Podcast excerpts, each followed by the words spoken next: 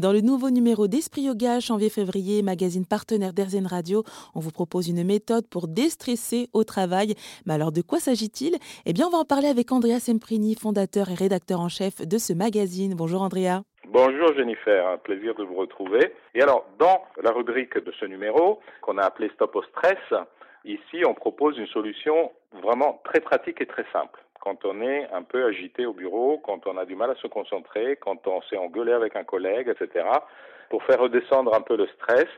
C'est une méthode qu'on appelle, disons, pour son souvenir, stop, et à chaque lettre correspond une étape.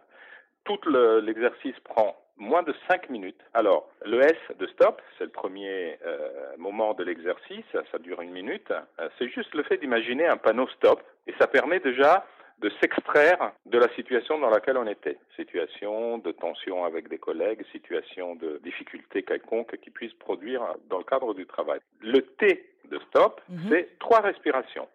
C'est-à-dire que je commence à respirer en essayant d'approfondir, d'allonger de plus en plus mon inspire et mon expire, et euh, je le fais en comptant jusqu'à 5. Et je le fais trois fois. Vous voyez, c'est vraiment pas très long, mais déjà ça permet d'équilibrer l'inspire et l'expire, donc de aussi ralentir le battement cardiaque, ce qui fait que ça a un effet apaisant assez euh, spectaculaire. Ensuite, la troisième étape de la méthode STOP, on est au haut, comme observé, et je j'essaie de voir quelles sont les émotions qui arrivent suite à ce premier moment de pause et à ce deuxième moment de respiration.